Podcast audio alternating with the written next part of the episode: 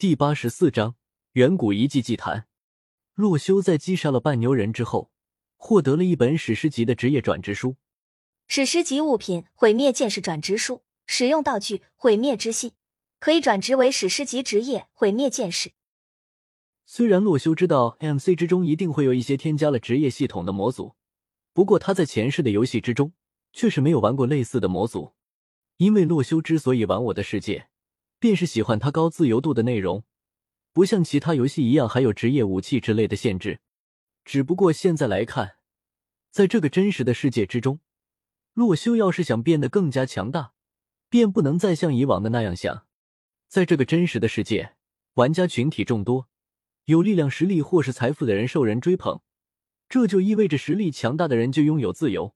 洛修深知这一点，于是将这个史诗级的毁灭剑士技能书收了起来。虽然没有玩过类似的模组，但是在他的印象之中，前世的确有能够让玩家选择职业的类似 RPG 的模组。只不过那些零零碎碎的小模组，现在洛修已经记不太清了。于是职业这个事情就只能随缘了，说不定走着走着就遇到他所需要的转职道具了呢。这么想着的洛修，朝着森林的西边接着走去。洛修和半人马战斗的时候。感觉到了对方实力的强大，远远不是周围区域普通 BOSS 级别的怪物能比的。于是他想到，这片森林过去之后，一定有什么隐藏的东西。洛修怀疑可能是遗迹或者特殊模组里的建筑物之类的。果然，就在洛修走到了森林的尽头，只见一个巨大的骸骨出现在了他的面前。这是一个比丛林巨蜥还要巨大数十倍的生物。只见整个骸骨已经被风干。接近地面的几块掉落下来的骨头周围还爬着密密麻麻的小飞虫。按照这个骸骨的形状结构来看，洛修惊讶的发现，这竟然是一个飞兽型的怪物。只不过奇怪的是，它并不是巨大飞禽之类的骸骨。从骸骨来看，它生前有四条腿，而且拥有翅膀，极有可能是巨大的狮鹫之类的生物。上一次，洛修击杀了南边热带丛林的森林巨蜥之后。遗留下来的骸骨让那群南边区块经过的人十分震惊。他想不到，如今却是轮到他来震惊了。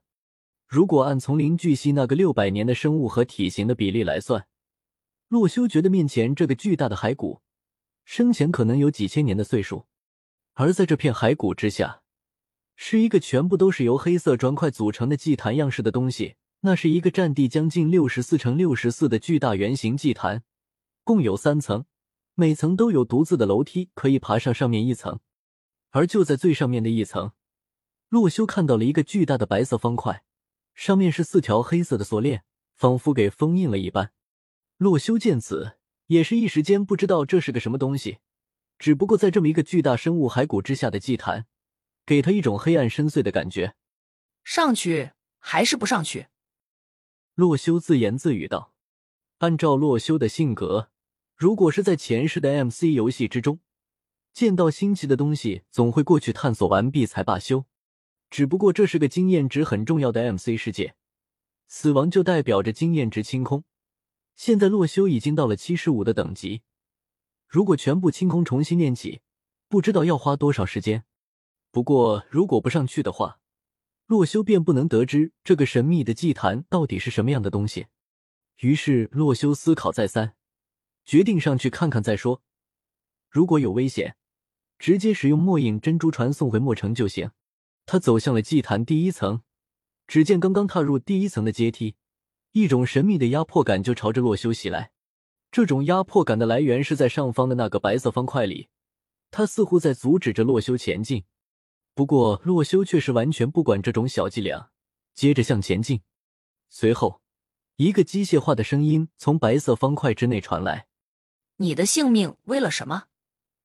洛修听到这句疑问，没有立即做出回答，而是走到了通往第二层的阶梯之上。而当他踏出右脚，想要上到第二层阶梯的时候，一阵隐身的数据墙壁突然出现在第二层圆形祭坛的周围，同时，洛修脚下的所有黑色砖块之中，竟然都散发出了白色的光芒。他这才发现，这个黑色的祭坛并不是由黑色砖块组成。而是一整座上面都像是被刻印了符文一样回路的科技制品。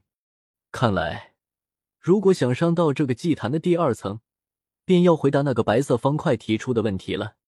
洛修脑中迅速思考：性命是为了什么？左思右想，却是只知道性命就是为活而活，并没有什么更高级的目标。性命就是为活而活。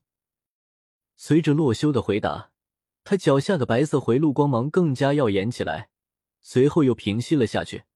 顿时，周围出现了无限的丧尸和骷髅弓箭手，看上去数量最少有三位数。洛修见此，拔出了胡月刀白虎，在三分钟之后。将周围的这些怪物全部一扫而空。随后，白色方块却是并没有对洛修的回答和行动做出评价，而是默默的将第二层周围的数据墙壁给消除。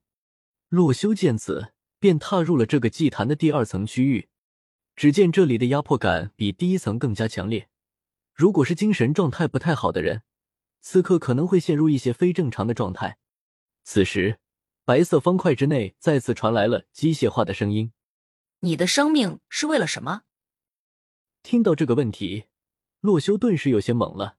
性命和生命，那不是一个东西吗？随后，他仔细思考了一番，发现这两个东西还真有点不同。性命是生来就有的，人类的本性便蕴含其中，是人类活下去的根本；而生命，却是人为创造出来的概念。它最宝贵的东西便是自由。思想的自由，行动的自由。于是，洛修便回答道：“生命就是为了自由而活。”随着洛修的回答，脚下的白色回路再次发出了光芒，随后渐渐平息。而洛修的周围顿时出现了一排一排的蛛网、栏杆、黑曜石等等，只要是一切能够阻拦洛修前进的东西，此刻都出现在了他的周围。洛修直接一路将所有的阻碍破坏。只见第三层的通路为洛修开启了，他进入了这个祭坛第三层的领域。此时，周围的压迫感却是瞬间消散了，而面前的白色方块也不再沉寂，再次发出了光芒。最后一个问题，你的使命是为了什么？